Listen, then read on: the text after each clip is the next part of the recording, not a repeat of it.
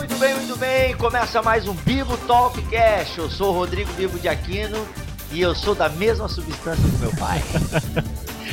Olá galera, eu sou o Mac e mulheres na TPM são três em um. Muito bem, pessoal, pode crer, pode crer. Nós vamos hoje começar mais um episódio da série Gigantes. Você que não sabe o que é a série Gigantes, tem um link aí no nosso post. É uma série onde nós vamos abordar grandes homens de Deus, homens que fizeram a história, que lutaram pela fé, que defenderam a fé cristã em meio à sua sociedade, enfim, com muita inteligência, sabedoria, chão, poder, brincadeira.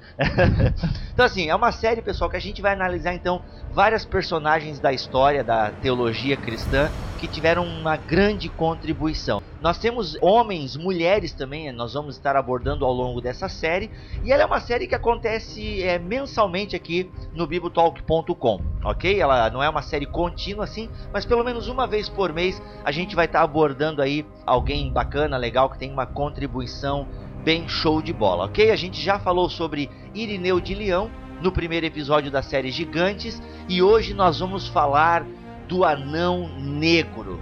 Do, como é que tu disse quando chegou aqui, Mark? O Atanásio contra o mundo. Atanásio contra o mundo. Atanásio, você sabe quem foi Atanásio?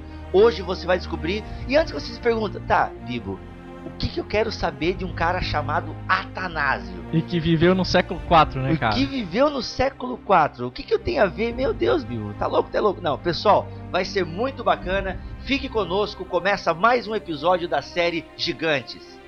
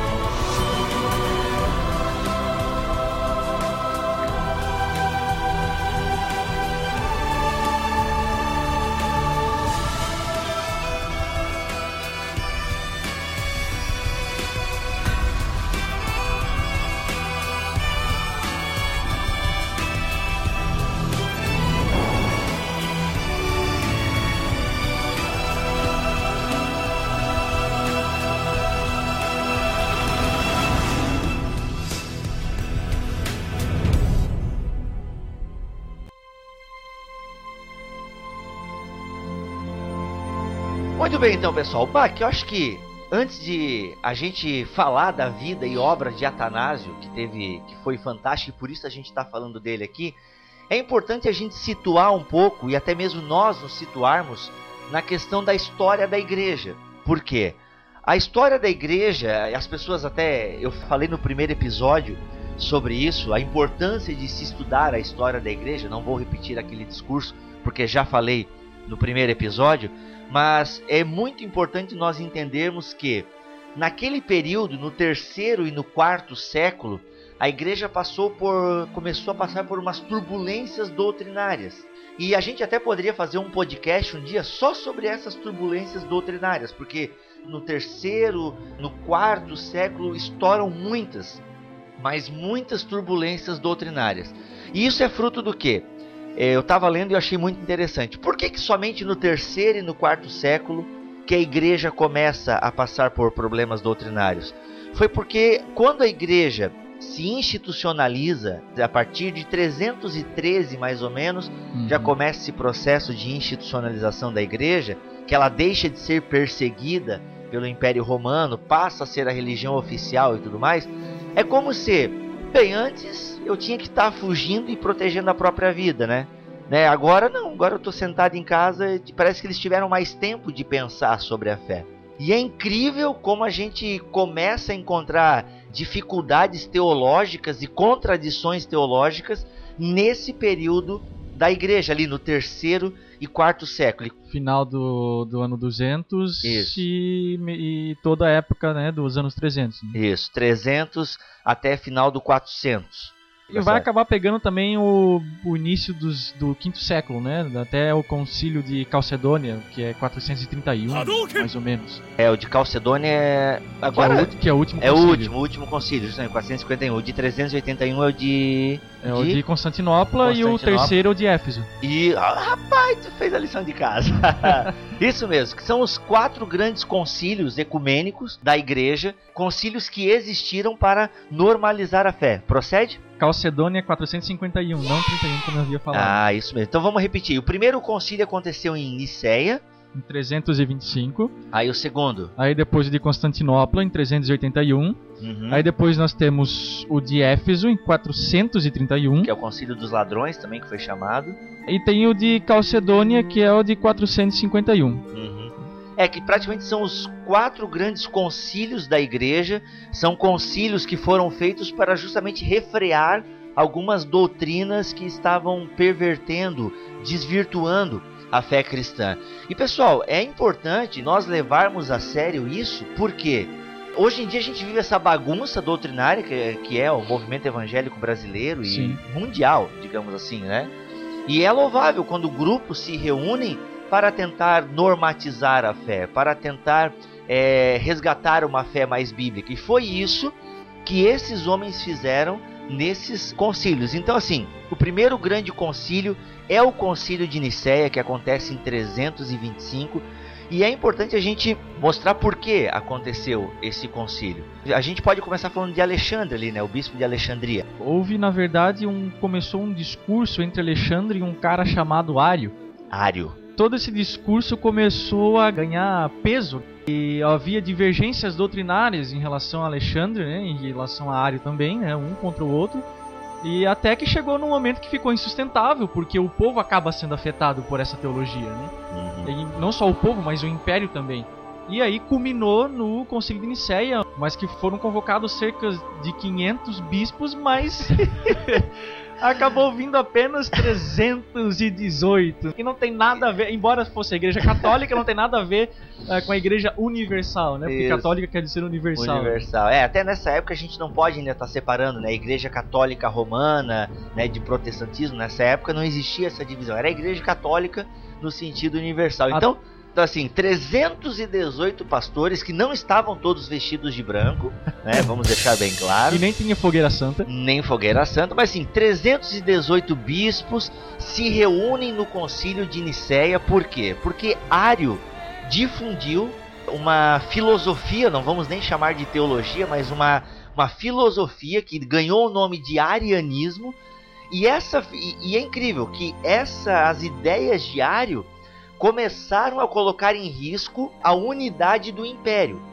Os livros trazem muitas vezes como unidade da igreja, só que naquela época, a partir de 313 mais ou menos, e principalmente a partir de 325, falar em unidade da igreja e unidade do Estado é praticamente sinônimos. Então Constantino, que era o, imperi- o imperador na época, ele fica preocupado com a unidade do Estado e convoca o concílio de Nicéia. Exatamente. Tá? Então assim, mas Bibo, por que que Ário? Quais eram as ideias de Ário e por que que ele foi condenado?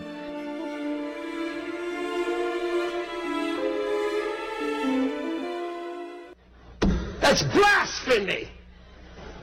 That is the doctrine of demons.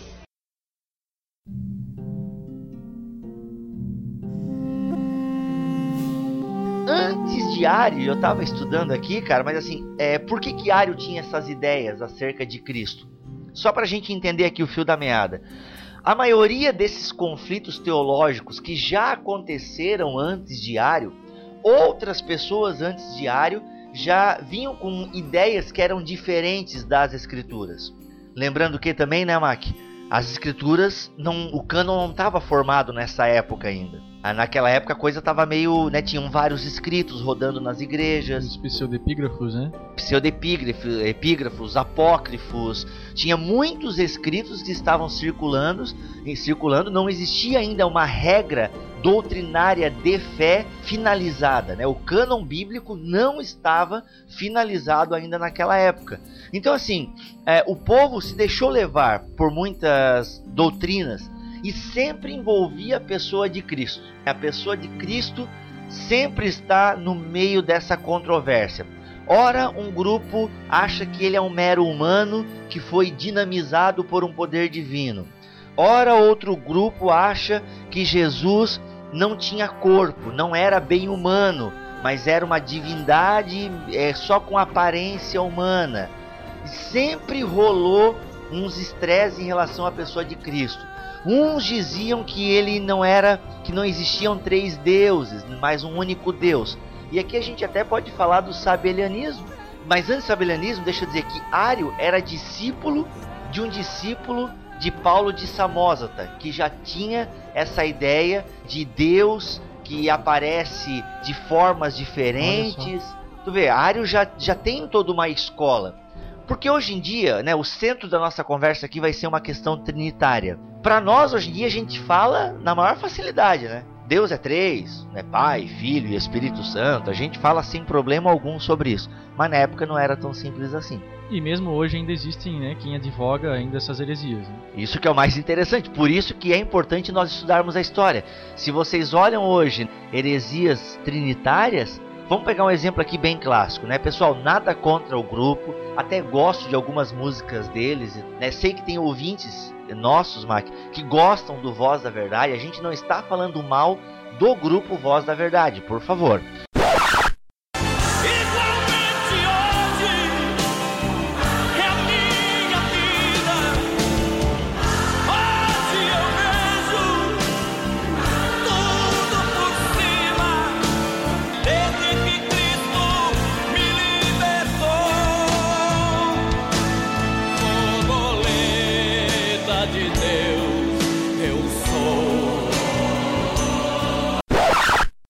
Mas a teologia que é a teologia da igreja é, Voz da Verdade é unitarista. Né? Eles não creem na Trindade como é, o cristianismo é, em geral acredita. Eles acreditam no que antigamente se chamava de sabelianismo. Exatamente. É, o que, que é o sabelianismo, Mac? O sabelianismo, ele crê que o que a gente entende por Deus Pai, Filho e Espírito Santo não são três pessoas distintas, mas são modos de representação de um único Deus, Da mesma pessoa. da mesma pessoa. Ou seja, ele se apresentou em todo o Antigo Testamento como Deus o Pai, e depois, né, na, na obra de Cristo, é o mesmo Deus, só que na forma de Cristo e não a pessoa de Cristo. E depois, quando Cristo consuma a obra dele, acaba a obra dele, ele vem na pessoa do Espírito. Mas não são três pessoas, né, e sim uma única pessoa se representando de três modos diferentes. Ou seja, isso já é antes diário, já se tinha esse conselho, né? Que até o nome é o sabelianismo, é porque foi um cara chamado Sabélio. Exato. Tu vê, o camarada vem com uma ideia dessa e essas ideias pegavam. Aí você pode se perguntar, mas Bibo, Mac, por que, que as pessoas acreditavam nessas coisas, né? Com a Bíblia. Primeiro, a Bíblia não era assim tão acessível como a gente acha. E segundo, você nunca se perguntou por que, que igrejas que ensinam um monte de heresia estão aí com os templos cheios? Verdade. né, igrejas que professam a teologia da prosperidade. Pô, elas ensinam coisas que são bem contrárias às escrituras. E estão lá, cara, com as igrejas cheias. Na época não era diferente. E quem é responsável por tudo isso são os mestres da, da igreja, né? O povão, ele não corre atrás dessas coisas. Não, o povão tá vendo o Big Brother. Então, os mestres são responsáveis por isso. E uma vez que o mestre da igreja, aquele que tem um dom do, do ensino, ele tem que se preocupar com aquilo que ele está ensinando.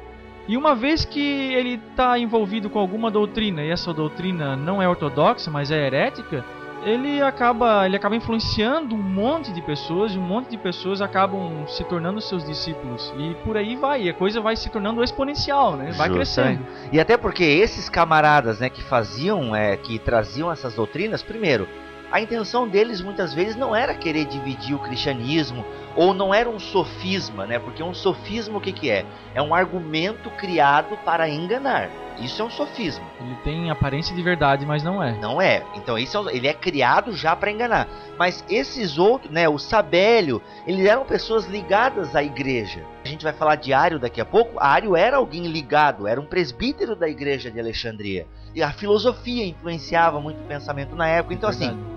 O modalismo, por isso que é esse nome modalismo, né, o sabelianismo. Deus é uma única pessoa que aparece de três modos diferentes. Exato. Se porventura na sua igreja, no seu cultinho infantil, você já ouviu a professora falando: "E Deus, ele é como o sol. Deus, o Pai, é o sol. Aí o filho, o filho é os são os raios solares e o Espírito Santo é o calor. Olha, a sua professora, ela é uma sabeli- sabelionista, né? A sua professora, ela é adepta do monarcanismo é, modalista, tá? Porque esse era o argumento que o Sabélio utilizava. Deus, o Sol é um só, só que ele, né? Ele é- tem o Sol, que é o Pai. Aí uma hora ele é também o, o raio solar e o calor. Então assim, Sabélio defendia isso, tá? Que Deus é um só e que apareceu, como tu muito bem explicou, de três modos diferentes. E isso foi rejeitado já pela igreja em 261. Para tu ver, o sabelianismo já foi é, rejeitado pela igreja. Eu acho até que o Tertuliano está envolvido né, isso, Tertuliano, que inclusive é o cara que inventa a palavra trindade Uhum. né, Tertuliano, um, um grande pai da igreja, até a gente pulou ele aqui na série, mas é, meu, se a gente fosse falar de todos os homens mesmo, não daria. Então assim, já em 261. Só que o que eu percebi, tu deve ter percebido também, Mac, por mais que oficialmente essas heresias elas fossem rechaçadas por um pequeno concílio, elas permaneciam na mente e no credo popular.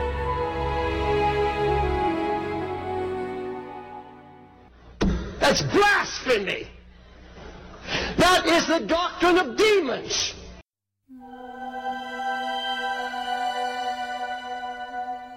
Falando de Ário agora. Ário era um camarada que traz de novo um pouco essa ideia, questionando a trindade, só que ele vai atacar diretamente a divindade do filho. Ário vai atacar a divindade do filho, dizendo que, né, umas afirmações bem sérias do arianismo. Eu achei uma declaração diária aqui, e isso é registro histórico, tá, gente?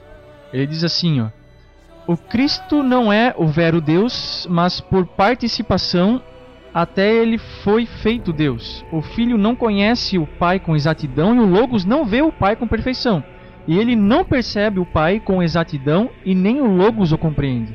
Isso porque ele não é o verdadeiro e único Logos do Pai, mas somente em nome ele é chamado Logos e sabedoria, e pela graça é chamado Filho e poder. Olha só, é, ele rebaixa Cristo de uma posição de Deus para uma posição de criatura. É, então é aí que pega, né? A questão do Ário pega justamente nisso aí, porque ele reduz Cristo à criatura, porque ele está dizendo que Deus é imutável. Deus jamais pode dar a sua substância para alguém. Sim. Então ele não conseguia acreditar que o filho e o pai fossem da mesma substância. Ário não admitia isso. Ele não consegue entender Deus se rebaixando a uma criatura. Justamente, como é que ele vai dizer que, que Deus veio em forma humana? Aqui a gente até pega uns traços do gnosticismo que, que eu comentei muito no primeiro episódio da série Gigantes, o que é o gnosticismo e como ele foi rechaçado por Irineu de Leão. Então, assim, é, é incrível, ele rebaixa Cristo à criatura, e pela tua, pelo que eu entendi, o que tu acabou de ler aí, ele até diz que Cristo também mereceu a graça de Deus, né? e só é o que é por causa da graça de Deus. Exato.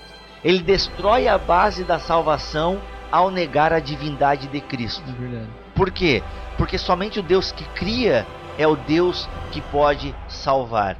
Então, Ário, pô, a gente ouve assim, mas como é que um camarada rebaixa Jesus, né? E, o povo aceita. E aceitou e muito.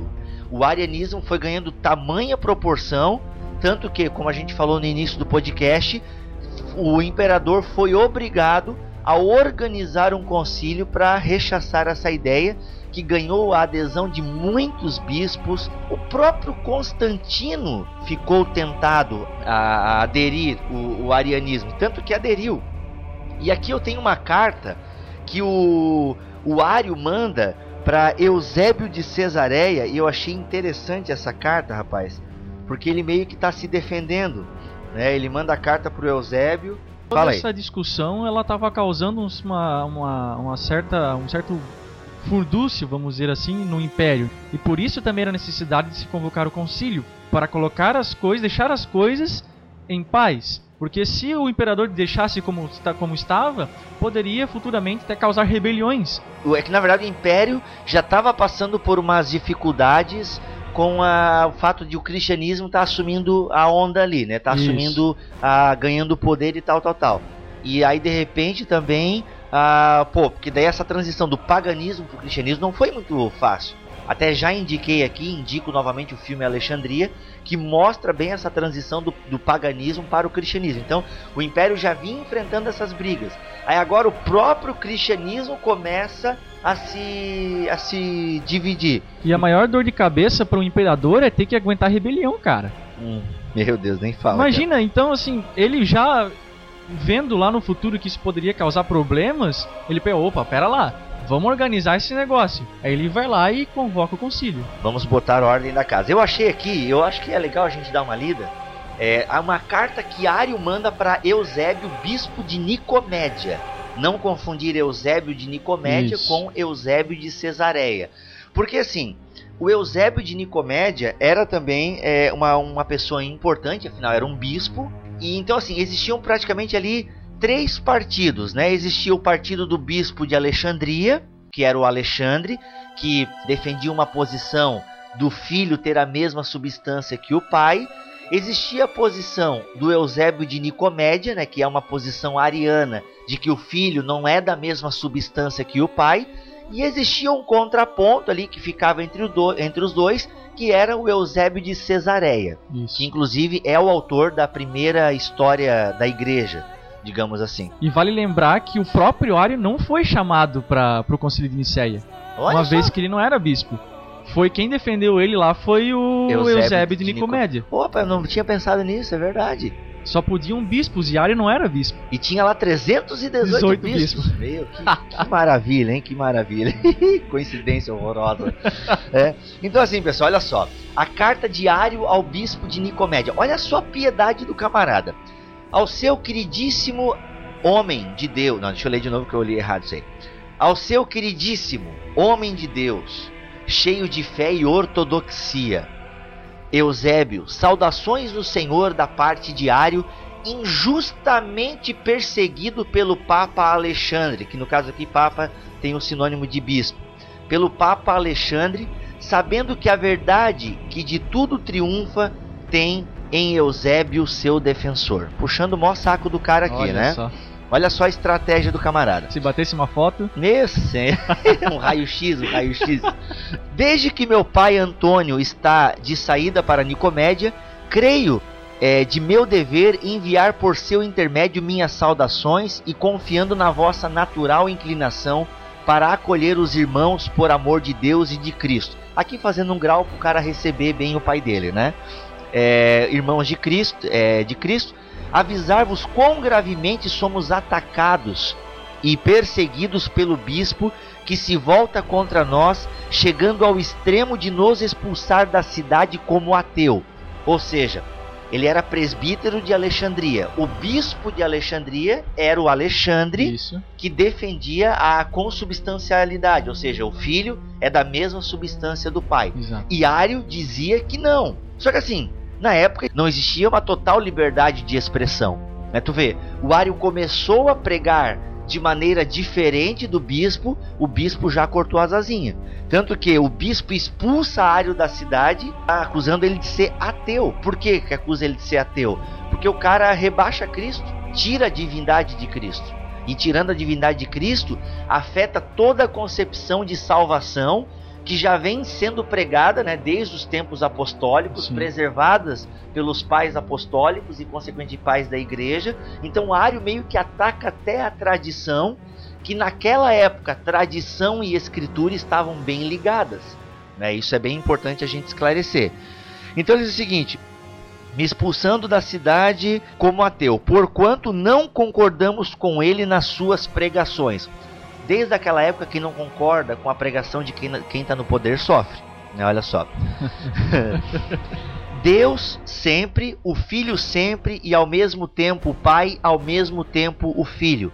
Essa era a pregação de Alexandre, o bispo de Alexandria. Deus sempre, o Filho sempre. Então isso já vai bem contra a ideia de Ário, que para Ário o Filho não é sempre. O Filho coexiste com Deus, não sendo gerado no tempo, gerado desde a eternidade. Ele não nasceu por geração. O Pai não é anterior ao Filho, nem por pensamento, nem por um momento de tempo. Deus sempre, o Filho sempre, o Filho existe desde que existe o próprio Deus. Ário não concordava com essa pregação porque Cristo foi gerado no tempo.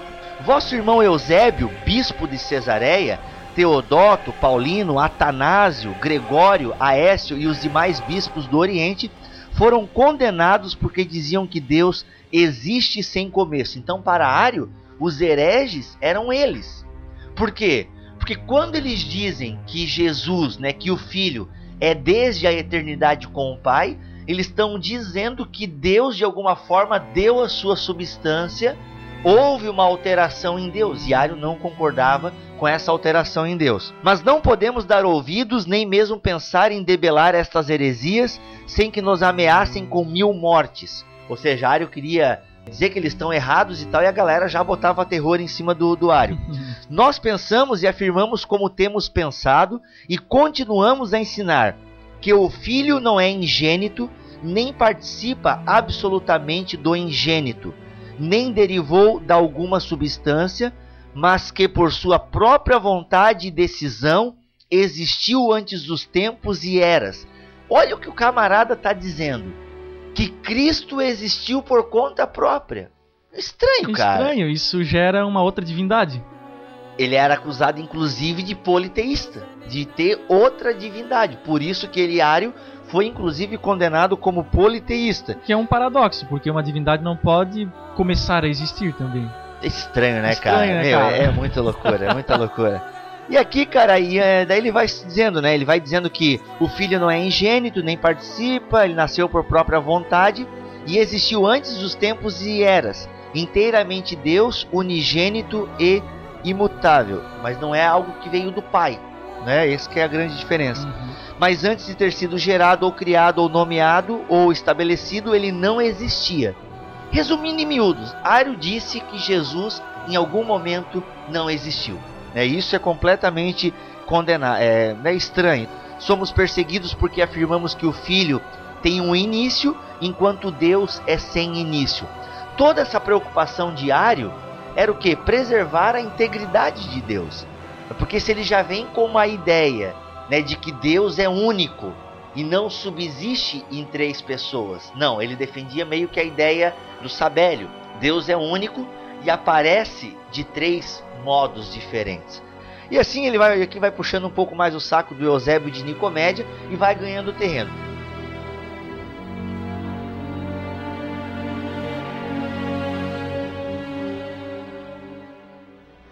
That's blasphemy. That is the doctrine of demons.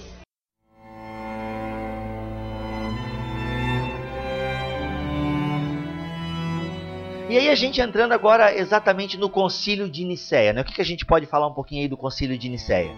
Bom, o imperador Constantino, como eu já falei, ele vê que a coisa está degringolando e aí ele convoca, né, cerca de 500 bispos, dos quais apenas 318 Hum, tcharanã, é. aparecem lá para discutir toda essa questão, né? Ele- Eles não abordam só a questão da Trindade, eles não discutem nem por um nem por dois dias, mas por meses. né? Eles, só. eles ficam lá- Constantino bancou tudo, inclusive, né? Bancou tudo. E o pessoal podia ir lá sem medo, com proteção, com estadia paga, né, com Uhum. piscina térmica e pior café que- da manhã, pensão inclusa, completa, café, almoço. Foi até a primeira vez, né, cara, que o Estado, de certa forma, o Estado tá se metendo, né, literalmente, foi ali o início da desgraça do cristianismo começou ali, é né? verdade, cara. Tipo, quando o Estado mete mesmo a mão no pote e não, agora quem decide as coisas aqui sou eu, né? Por um lado, isso é ruim, mas o problema é que não havia outra forma. Era a forma como o mundo era regido na época e a igreja tinha que de alguma forma se sujeitar a isso. E por então, nesse ponto de vista, foi até bom porque caso contrário não haveria concílio e a, quem sabe até onde as coisas teriam chegado, né? Mas de qualquer forma, então eles reúnem os bispos e discutem não só a questão da Trindade, discutem outros temas, mas óbvio, o foco principal, a questão principal era discutir a relação, né, o arianismo versus a trindade. É, a trindade na, no sentido de que os três são três pessoas que subsistem na mesma essência. Exato. Aí no fim eles ficam discutindo lá, tudo pago pelo imperador, como o Mike disse aqui, maravilha, maior conferência, né, cara? e aí eles acabam o quê? Acabam é, anatematizados. Isso, eles acabam anematizando. Anatematizando. Isso que o Mike acabou de falar o Ário, né? A ideia de Ário é rechaçada no concílio de Nicéia, mas a ideia também da consubstancialidade do filho com o pai, ela fica meio também no ar, né? Não é, é, a, a posição intermediária é que prevalece no concílio de Nicéia, só que a partir do concílio de Nicéia, o arianismo já fica, já não, não é uma coisa muito oficial, porque foi rechaçada pelo concílio de Nicéia. E até existe um credo que é feito neste concílio de Nicéia, só que nesse credo, esse credo vai ganhar força mesmo em 381 com o concílio de Constantinopla, é isso, né? Que é entre, só em 381. É em 381 que o arianismo morre de fato e de verdade. Em 381. Porque em 325 ele perde força, só que ainda assim a gente vai ver, e agora entrando propriamente na vida do Atanásio, que eh, no concílio de Nicéia tinha 23 anos, se eu não me engano. Ele era secretário, ele era bispo. Não, ele não tinha 23, ele nasceu em 295, então ele tinha mais, mais idade. Ele tinha 30 anos no concílio de Nicéia. Mas ele com 27, 27 ele se torna o secretário, né, o diácono do bispo de Alexandria. Ô Bibo, mas tá aí, o que que aconteceu com os outros bispos que eram arianos e que viram que o, o, né, a doutrina da Trindade, na forma como foi proposta por Alexandre, foi promulgada? O que aconteceu com esse pessoal? Pô, cara, pô, agora tu iluminou um negócio aqui. É por isso que o arianismo não perde força, porque na verdade a decisão do concílio foi da minoria. Isso que é, não, não entendo, né? Talvez se alguém entender e entender mais história e puder ajudar a gente. Não sei se a galera mais votou por conveniência, entende? Não, vamos acabar com isso aí, vamos votar aqui pro imperador ficar felizinho, mas vamos continuar ensinando o arianismo. Mas é que tinha muitos sabelianistas que foram atrás né, da doutrina da Trindade defendida por Alexandre. Ou Ah, do Eusébio de Cesareia, o- no é. caso, né? E eles eram. os sabelianistas não concordavam com os arianos. Então, para eles foi muito bom a doutrina da Trindade ter vencido. E tem Pô, outra. é verdade. Os arianos, mesmo tendo perdido, o que aconteceu com eles? Eles foram obrigados pelo imperador a assinar a resolução. Ah, Eita. Aqueles que não queriam ou que não, não vieram a assinar a resolução foram exilados. E adivinha quem foi exilado? Eusébio de Nicomédia, Óbvio. que não assinou, e Teógno de Niceia, que era outro também forte. é, Outro bispo outro forte. bispo né? forte. Uhum. Olha só. Mas é verdade. Então, assim, pra quem não lembra, a gente falou do sabelianismo no começo da, do podcast e tal. E é óbvio, eles. Porque pra eles, Jesus nem era uma outra divindade ou nem era o filho de Deus. Pra eles, se eles, eles. Porque assim, pro sabelianista, o que, que é? É. Não, o filho é só mais uma manifestação do pai. que era uma abertura que o termo técnico, né, homoousios, É. ah, deixava. Deixava uma abertura para o sabelianismo. Não É. pro arianismo, mas pro sabelianismo sim. Sim, porque o, o que, que significa o termo homoousios? Da mesma substância. Então, assim, pro, pro, porque pro sábio helenista era muito fácil. Não, não, da mesma substância quer dizer que é o mesmo pai, só que de, uma, de um modo diferente. Por isso, né, o monarquianismo modalista. Olha só o argumento ardiloso. Caramba, velho. E por isso que o Atanásio, que se converte com 17 anos, a mesma idade que eu me converti, o Atanásio se converte com 17 anos, aos 23 se torna o secretário do bispo de Alexandria, e já no concílio de Nicéia, que acontece em 325, o Atanásio ganha muito destaque, cara. Por quê? Ele que escrevia os argumentos do Alexandre. E o pessoal já ficou um pouco impressionado, até quando ele falava, ele não tinha voz né, no, no concílio, porque não era bispo. Só que quando ele falava ou dava uma opinião ali é, entre as pessoas, foi notória a argumentação dele, a argumentação de Atanásio. E o cara era teimoso. Meu, anão era o anão negro, né? O pessoal dizia que o cara era violento e por mais que ele fosse muito, ele era muito baixinho, muito baixinho. Ele não chegava a ser um anão, penso eu, mas ele era conhecido pelos seus inimigos. Os seus inimigos é, o chamavam de o anão negro. E ele era respeitado pelos inimigos porque era um camarada que tinha muito argumento, ele tinha a mente afiada. E eu lembrei na hora do Tyrion Lannister. né? e era osso duro de roer mesmo, É, cara. o camarada, não é à toa que ele estava contra o mundo. E a gente vai entender que quando ele se torna, né, aos 33 anos, o bispo de Alexandria, quando Alexandre morre, ali a comunidade de Alexandria, que fica no Egito, ela é uma comunidade que acreditava né, na consubstancialidade do, do filho. Né? Eles acreditavam e defendiam o termo homoousios. O filho é igual ao pai, assim como o Espírito Santo. O Espírito Santo, até vocês percebem que não aparece muito nessa discussão. O Espírito Santo vai ocupar papel de bastante destaque só nos próximos concílios. Exato. É, porque por enquanto é mais uma ideia ali entre o pai e o filho. Fica mais assim nesse termo e tal, o pai e o filho. O que, que acontece? A, a igreja de Alexandria era uma igreja que seguia os passos de Alexandre e Atanásio não quis ser bispo quando o Alexandre morreu. Ele foi meio que jogado lá. O povo quis ele. Né? E cara, quando Atanásio assume o bispado, bicho, ele vai, ele vai por cinco vezes ele vai pro exílio. Cinco vezes. Ou seja, de 45 anos de bispado, Um terço. é, o cara fica 17 anos em exílio, somando todos os anos de exílio. Por que, que o camarada fica em exílio? Ele fica em exílio porque ao longo desses anos que ele vai servindo, morre Constantino, que por sinal morreu Ariano, isso que é o mais irônico, né? O cara defende o concílio de Nicéia, né? defende uma posição equilibrada entre Alexandre e o Eusébio de Nicomédia, mas ele morre ariano, se não me engano até quem batiza o Constantino é o próprio Eusébio. Aí o que acontece? Os filhos que, que assumem depois de Constantino, que é o Constâncio, Constantino II, agora não lembro aqui o nome dos Tem o camaradas todos. Constante, o Constâncio e Isso. tem mais um. É, e o Constantino II, segundo. Constantino II é A missão. É. E o Constantino II, né? Ou seja, ali é o seguinte: um dos filhos de Constantino é ariano, que, se não me engano, é o Constâncio. Eu acho que é o Constâncio. É, Que ele dá problema pro Atanásio. isso. Mas ele não mexe no Atanásio, porque o outro filho de, de, de Constantino gostava das ideias do Atanásio. Era a favor e defendia né, o credo de, de, de Nicéia. Então, assim, por um tempo, o Atanásio consegue fazer o serviço dele em paz, lá na, na- na- em Alexandria. Isso. That's blasphemy.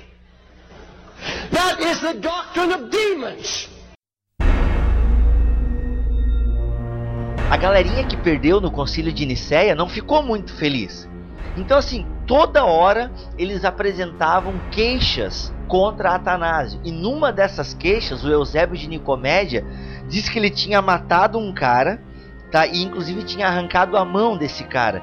Lá em 335, um sino, um sínodo presidido pelo Eusébio de Cesareia, ok?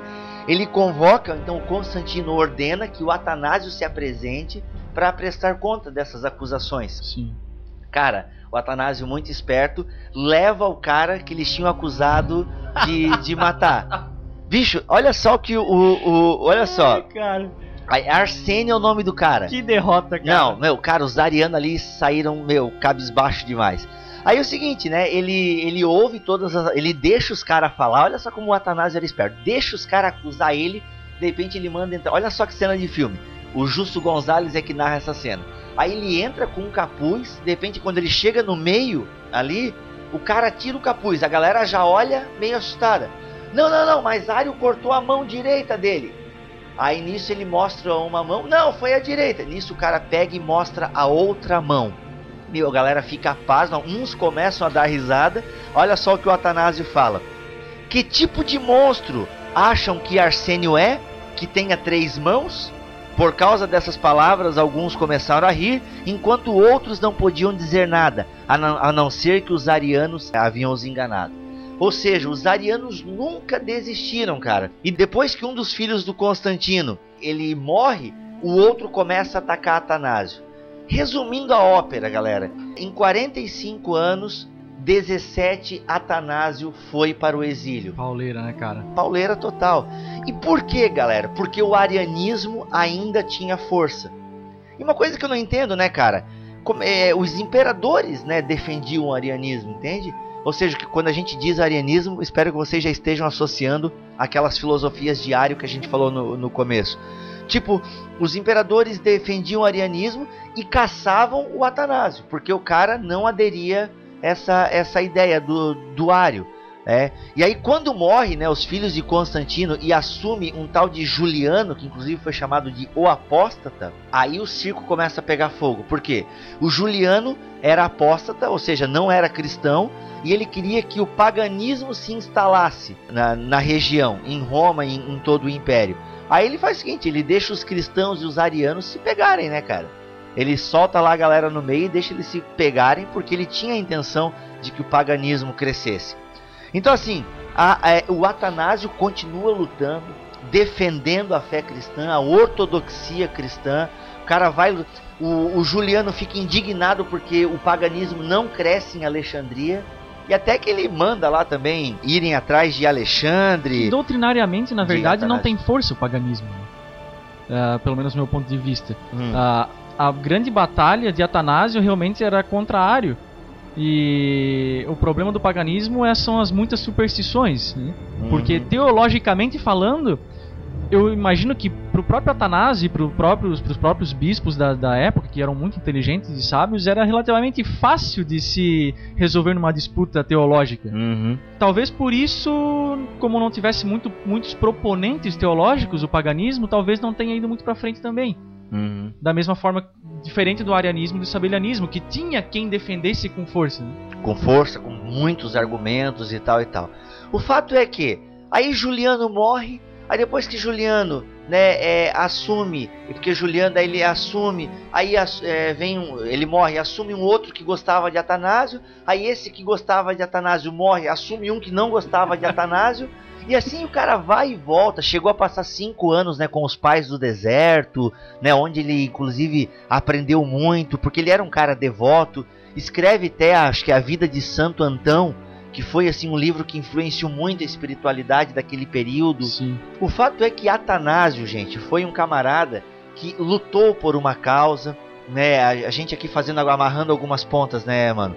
É, foi um cara que lutou por uma causa, defendeu a divindade do filho.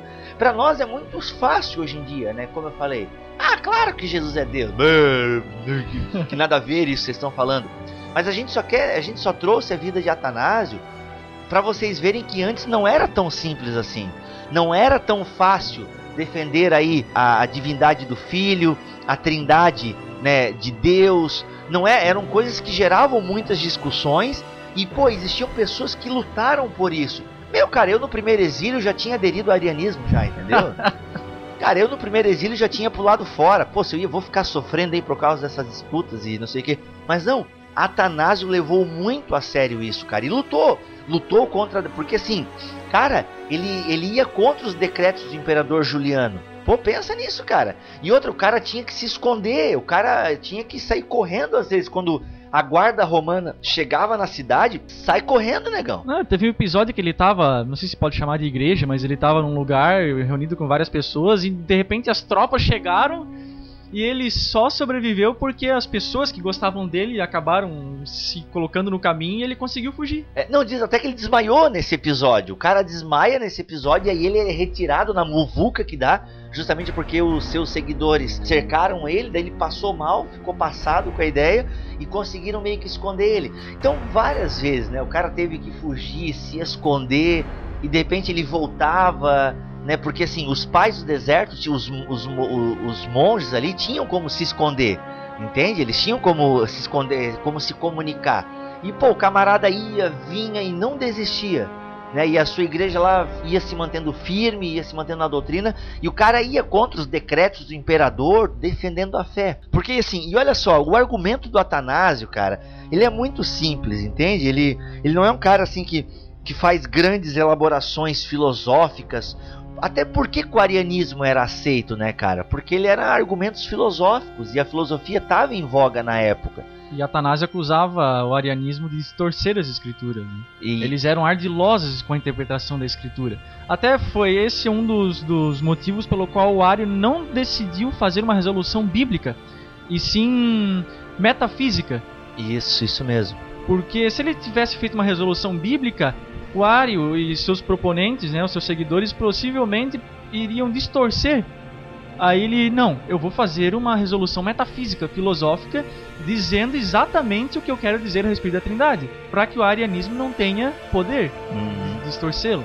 uhum. Só que acabou abrindo a porta para o sabelianismo. Porque, é, como a gente falou, essa ideia de o filho igual ao pai, né, o filho que é gerado pelo pai, tudo isso sempre. Não, na verdade o filho é só mais uma manifestação do pai. Isso sempre gerou confusão na cabeça da galera. O, o Atanásio resolve da seguinte maneira: ele fala o seguinte: nenhuma criatura pode redimir uma outra criatura. De acordo com Ário, Jesus Cristo é uma criatura. Portanto, de acordo com Ário, Jesus Cristo não pode redimir a humanidade. Ou seja, ele usa um silogismo bem básico aqui. Eu até tuitei isso ontem quando eu tava lendo Atanásio, cara. É? Nossa, é muito bom isso. Não, é show de peteca, né, cara? Aí ele fala o seguinte: somente Deus pode salvar, Jesus Cristo salva, diz as Escrituras. Portanto, Jesus Cristo é Deus. That's blasphemy. That is the doctrine of demons. É bem básico, né, cara? Muito básico. Daí ele fala o seguinte: olha só que coisa bonita que, que Atanásio escreve. Deves entender por que o verbo do Pai, tão grande e tão elevado, se manifestou em forma corporal. Ele não assumiu um corpo como algo condizente com a sua própria natureza, mas, muito ao contrário, na medida em que ele é verbo, ele é sem corpo.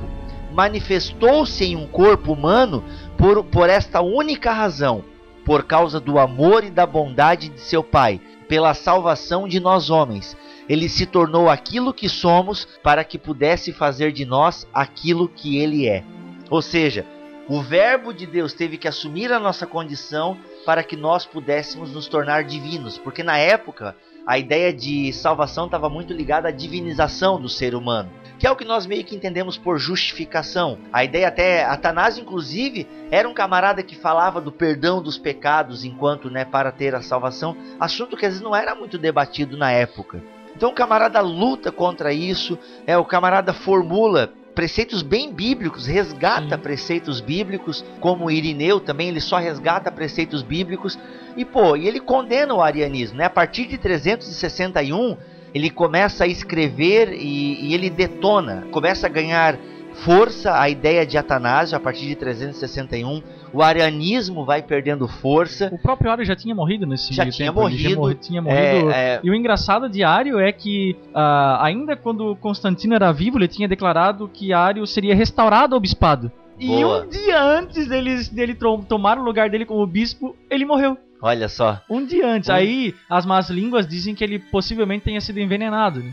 É, que era muito comum na época, comum. né? Por isso que imperadores também morriam rapidinho, traições e coisa nada mais. Mas coitado do Ario, ele se deu mal a sofreu. vida inteira, né, cara? Sofreu também. É, o Ario também sofreu, né? Vamos, vamos- vamos dizer que o cara também sofreu. E, é- e, pô, e uma coisa que eu achei legal, cara, que quando quiseram restaurar o cargo para Ario, ele fala o seguinte, o Atanásio, como que eu vou restaurar o cargo para um camarada que foi é, excomungado num concílio oficial? Como é que vocês querem fazer uma coisa dessa? Eu me recuso a restaurar o cargo diário, que era presbítero em Alexandria, só que quem era o bispo de Alexandria na época? O Atanásio. Como é que eu vou restaurar um cargo desse? Aí tu vê como o império não estava ligado. E foi exilado. E foi, é, justamente foi exilado porque não, não cumpriu com a ordem do imperador. Mas isso que eu gostei, cara. E aqui, pô, fica a grande sacada acho, do nosso podcast, né? Pô, foi um cara que não se vendeu pro sistema. Quantas verdade. vezes, até mesmo nós, né? A gente engole coisas por causa para permanecer no sistema. Politicamente correto. Quantas vezes a gente escolhe o politicamente correto em detrimento do teologicamente correto, né? Da doutrina aceitável pela escritura. Olha só. Caramba, agora vou até desligar aqui. é, pô, quantas vezes, né, cara, a gente, pô, a gente se vende, né, para politicagem. Cara, isso eu vejo muito, a igreja fazendo muito hoje em dia, muito, muito, muito, muito, muito, muito. Meu, a igreja assim está se vendendo animal. Cara, depois dessa eu vou fazer um desenho do Atanásio e estampar numa camiseta. Vou, cara, vamos fazer uma camiseta do Atanásio, cara. Atanásio contra o mundo. Atanásio contra o mundo. Pô, cara, o cara preferiu o exílio, mas manteve a sua posição bíblica e coerente com as escrituras, coerente com o que o próprio concílio de Nicéia promulgou. Uhum. O cara se mantém coerente, escolhe o exílio, mas eu não vou dar lugar para esse ário que foi condenado. Cara, e tem muitas outras coisas. Nosso tempo aí de novo meio que já foi, mas a média agora vai ser pelo jeito uma hora de podcast. Ouça de novo, né? Porque tem muita informação. Eu sei que o nosso podcast tá mais para uma aula de história da teologia, história da igreja, mas é bom também você aprender, né? Algumas coisinhas importantes assim. Ah, inclusive uma coisa que eu achei legal é que até então, cara, não se tinha definido o cânon bíblico, mas ele escreve a Epístola 39 e nessa epístola, aonde ele começa a escrever doutrinas para todas as suas as igrejas que estavam sob o seu comando, e nessa epístola ele já rola os 27 livros do Novo Testamento. Porque assim, os 39 livros do Antigo Testamento já tinham sido definidos já no segundo século, né? Já no segundo século e quem sabe até antes, já do segundo século já estava definido o cânon do Antigo Testamento. Mas o cânon do Novo não estava fechado.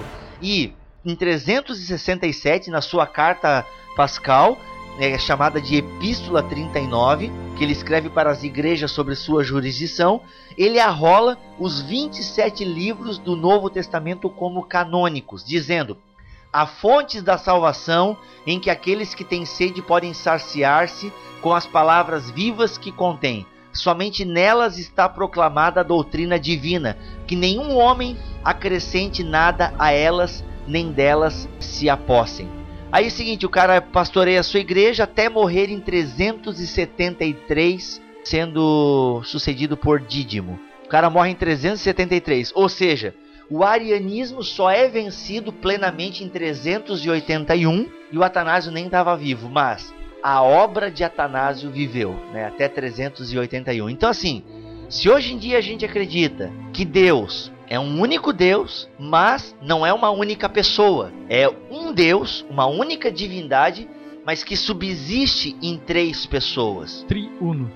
Triuno. É graças a pessoas como Atanásio, daí depois vem né, os, os, os pais é, capadócios, Uhum. que também vão seguindo a linha de Eles Atanásio. dão prosseguimento na obra de, de Atanásio. Acho que Basílio foi um deles, e, enfim, os dois Gregórios. Os dois Gregórios e Basílio, se não me engano. É, são, é, é, são Gregório de Nazianzo e Gregório da Capadócia. Agora não tenho certeza aqui dos nomes, mas é dois Gregórios e o Basílio. Então são camaradas que vão levando para frente as ideias de Atanásio, até que a doutrina da fé, a gente vai postar no blog, eu não vou ler ele aqui, mas eu vou postar aqui o credo é, niceno Niceno. constantinopolitano, que é a junção do credo de Niceia com o credo de Com as adições que foram feitas depois. né? em Constantinopla. Então assim, para vocês verem que a raiz da nossa fé está lá. O que para nós hoje em dia é tão de graça, é tão fácil, custou muito caro. Né? As pessoas lutaram por isso, defenderam muito isso, e a gente tem que dar graças a Deus pela vida de homens como Atanásio, que pô, se esforçaram pra caramba, né? Enfrentaram exílios.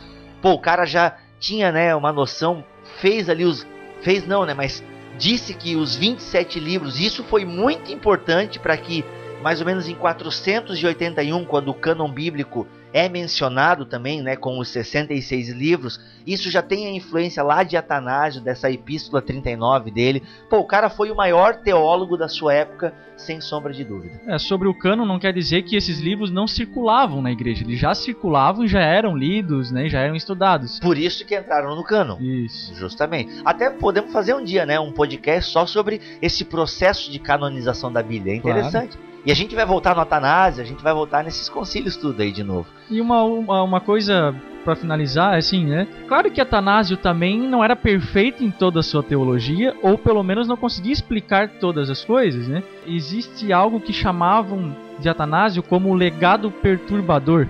Não sei se tu leu não, alguma não, coisa a não, respeito não peguei disso. esse aí, não peguei esse aí. Porque assim, ele defendia tanto o fato de que Cristo era Deus, Ah, que muita gente questiona esse, da seguinte forma: mas será que a encarnação de Cristo era legítima então?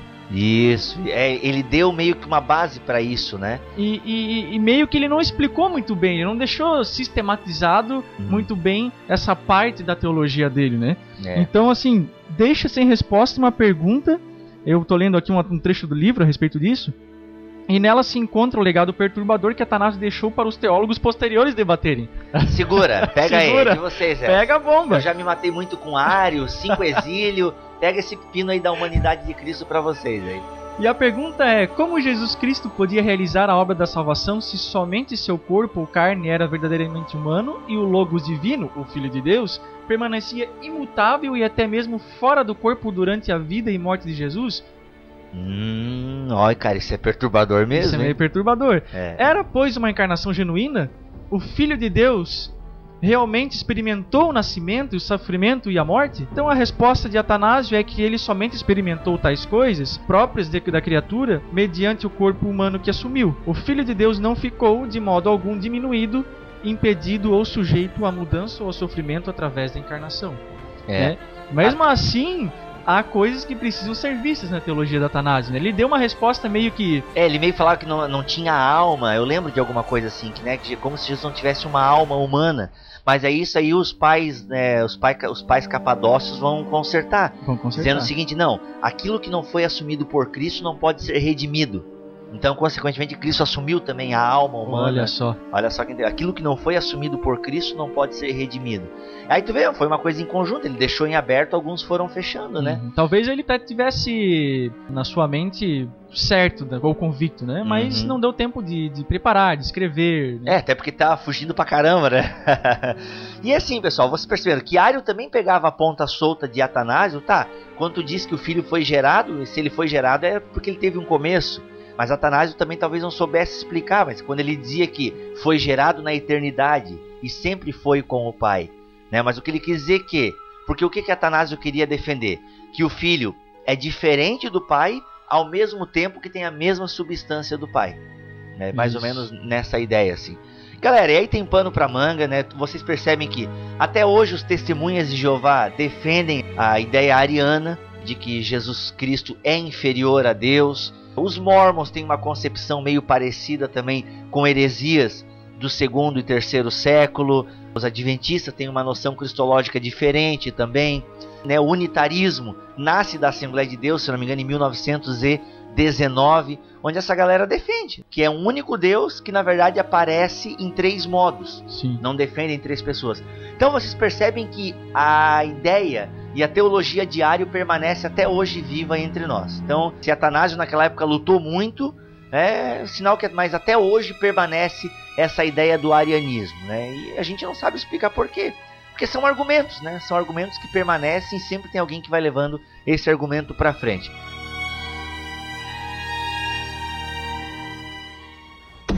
Blasphemy. That is the doctrine of demons.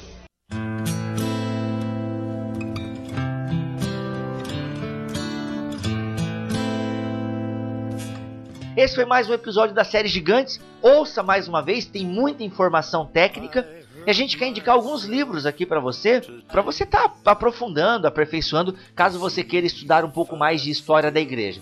A gente indica o livro Gigantes da Fé, de Franklin Ferreira, da editora Vida. Livraço, tem muitos personagens aqui que são explorados de maneira bem didáticas. É, nós temos também o livro História da Teologia Cristã, de Roger Olson, também da editora Vida. Ah, só abrindo um parênteses, até se você não tem muito dinheiro como a gente, compre esse livro, História da Teologia Cristã, do Roger Olson. Cara, muito bom.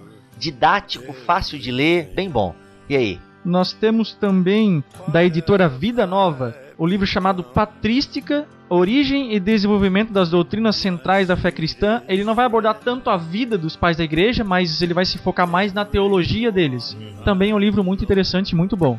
Bacana. E tem outros aqui, mas pra gente encerrar, tem é um livrinho da Mundo Cristão, Fundamentos da Teologia Histórica, do Alderi Souza de Matos.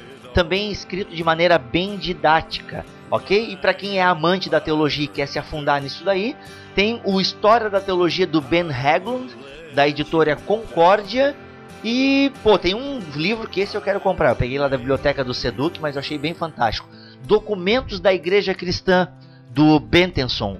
O que eu tenho aqui, ele é editado pela Juerp e pela Haste. Hoje em dia eu não sei quem é que tá editando ele. Se é Do- que existe edição nova, né? Cara, existe porque eu comprei lá pro Seduc. Pelo menos fiz o Ah. pedido, não sei se vai vir, né? Tá. Então, documentos da igreja cristã. Cara, ele traz as cartas mesmo, de Atanásio, Ah, as cartas legal. diárias. O registro histórico dessas coisas É, é, muito legal, é cara, show. entende? Daí tem aqui as cartas mesmo, os escritos desses camaradas, tá? E fica aí a dica então pra vocês. Foi mais um episódio da série Gigantes e a gente vai agora, eu e o Mac, a gente vai sentar aqui e pensar no próximo tema pro próximo podcast. Já meio que conversamos, né, Mac, sobre um possível tema aí, Isso. que eu acho que vai ser bacana demais. Isso é legal. E você pode mandar sugestão de temas, pessoal. A gente quer fazer aí um podcast que você goste de ouvir. O nosso podcast não é comédia, ainda que a gente possa ter uma outra tirada aqui, mas é mais mesmo um podcast com conteúdo para você estar aprendendo, agregando alguma coisa, né? Isso aí. Beleza? Informação na veia. Como é que é? Informação na veia. Informação na não veia. na veia. É, não na veia, na veia. Muito bem. Vai entrando aí no seu ouvido e estourando a sua cabeça. Beleza, pessoal?